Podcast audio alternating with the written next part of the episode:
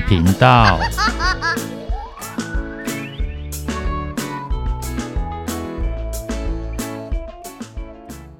欢迎收听《不想说故事》，《鸡小妹与神秘海洋》第二部第四集。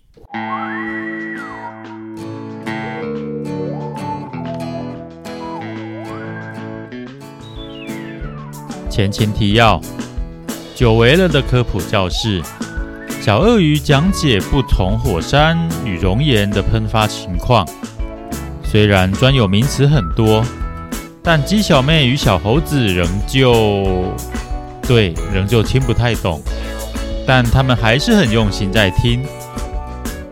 不过在那之后，鸡小妹和小猴子为了到底要不要上岸，再度吵了起来。但是他们很棒，两人都是据理力争，没有情绪性的发言，也没有人身攻击，而他们也真的都各自有道理。最后，最后仍旧是身为智囊的小鳄鱼起了关键的作用，他融合两边看法，提出小心观察、勇敢行动的折中方案。仔细观察情况之后，再决定要不要上岸，获得另外两人的一致认同。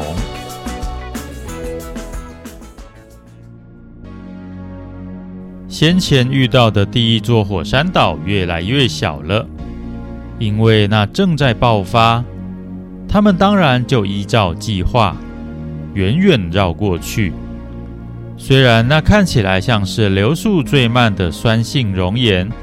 但从那有些内凹的高耸山壁看起来，是复合式熔岩锥的形状，难保不会突然剧烈喷发。出门在外，一切都要小心为上。即使绕道会让航程变远不少，还是得这么做。直到几乎看不见那座火山与烟雾，海上再次回归平静。又是阵阵和煦的风，又是股股轻柔的浪。要绕回预定航线的路上，他们仿佛都回到这趟航行刚刚出发的时候，一切都是那么无忧无虑、自由自在。但是他们三人都没有掉以轻心，这可是在海底火山群的海域里面。所以每一位都还是战战兢兢、绷紧神经。前方有动静，依旧待在高处的小猴子，再次第一时间就发现新的状况。是什么奇怪？我看看哦。小猴子拼命把脖子伸长，瞪大眼睛，他有点紧张，很希望自己看见的只是一片云。或者一团雾气之类的，是是什么？到底是什么？紧张的不只是小猴子，小鳄鱼同样也坐立不安。我觉得其实也有点像云或雾。真的吗？有这么幸运？你确定吗？呃，老实说，不是很确定。可是看起来有点像，你要不要再确认一下？那再靠近一点看看吧。嗯，我看还是不要靠过去啦，我们再绕道好了。这次小鳄鱼变得相当有主见，他对小猴子的意见投了反对票。可是，小猴子也第一时间又反驳回去。他已经不想再绕道了。船上的香蕉越来越少，他实在很希望能赶快登上新的岛屿，看看能不能再有什么收获。但就在这个时候，那阵烟雾突然急剧变大，就连鸡小妹和小鳄鱼都清楚看见了。他们觉得自己脑袋仿佛出现了“呼”的一声。然后烟雾就像气球一样被吹起来，但他们很清楚，那绝对不是“噗”的一声那么简单，而是轰隆轰隆这样。轰隆轰隆，是轰隆轰隆轰隆，是轰隆轰隆轰隆轰隆。总之就是轰隆个不停啦。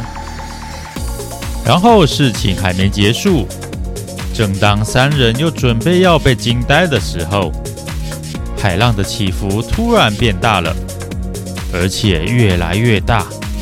他们马上就意识到，那是海底火山爆发所引起的。这不需要进入小鳄鱼科普时间，现在可没那种空档。鸡小妹与小猴子都是海岛居民。他们很清楚，海底火山爆发和地震夹带着何等庞大的能量。曾有这样的巨浪，就这么穿越整个海洋，成为侵袭远方大陆的海啸啊！没有人提醒，他们就迅速抄起救生衣穿上身。现在转向，左马舵，船帆全开。力提升到最大。接着，鸡小妹第一时间做出反应，发出连串指令。她将船舵逆时针转到底，并且紧紧抓住。桅杆上的小猴子马上帮自己系好安全带，并将船帆张到最大。而小鳄鱼也快速来到船尾，同样绑紧安全绳，并握紧船桨。这是他们这些日子以来进步的成果之一。为了避免遇到大风浪时被抛飞，然后失去行动力，他们在船上各处都加装了安全绳。无论待在哪个岗位，都能好好确保自己能够安然待在那。这不仅是为了自己的安全，同时也是为了其他人，确保团队合作不会因此崩解。全力划桨！鸡小妹号猛然加速，迅速远离正在喷发的那座海底火山。不过，他们显然还是迟了。在他们的右侧，好长一条令人不安的黑影，正横越海面，迅速靠近。任谁都看得出来，那是一股大浪。小猴子仍旧最早发现，立刻示警。右马舵，左背接冲撞。鸡小妹迅速应对，将船头朝向大浪来袭的方向，试图避免翻船。她成功及时转向，但这与在暴风圈遇到的大浪不同。在这个大浪抵达之前，竟然先出现一个夸张的下坡。来到谷底之后，船才又猛然上升。紧接着，他们已经冲上浪头，甚至飞出海面。鸡小妹号在浪头上方的半空中画出一道惊心动魄的美丽弧线。才总算是顺利在浪的另外一端滑下去，危机暂时解除，但他们都知道事情还没结束。在这种时候，还是离得越远越好。于是鸡小妹将船舵重新打向左方，朝着更远离那座海底火山的地方而去。接下来和先前完全不同了，前方的天空总是一片黑压压，而海上也三不五时就有乱七八糟的碎浪从各个方向打过来。虽然都没有像先前那个大浪那么吓人，但防不胜防还是挺恼人的。先前平静无波什么的，仿佛只是一场梦。他们就这么摇摇晃晃绕了一大圈，才脱离那些恼人的破浪，也终于看不见那一团烟雾。总算可以暂停下来了。呼，鸡小妹松了一口气，她很庆幸没有遭难。哎，小猴子叹了一口气，他很遗憾没有香蕉。呃，小鳄鱼隔了一口气，它啊，它整个人趴在栏杆上。呃呃、哎呀，小鳄鱼吐了。小鳄鱼，你还好吗？鸡小妹连忙来到它身边，轻轻拍着它的背。喝点水，漱漱口吧。小猴子递了一杯水给他。哦，呃，谢谢你们。小鳄鱼吐出最后一口酸水，有气无力地说：“真是想不到，我在暴风雨中没事，却被这种小风浪晃到吐。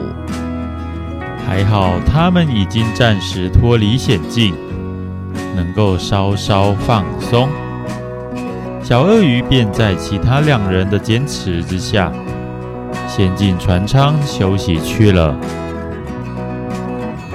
这集故事就说到这边，想知道接下来又会有什么样的发展吗？敬请期待哦！拜拜。拜拜。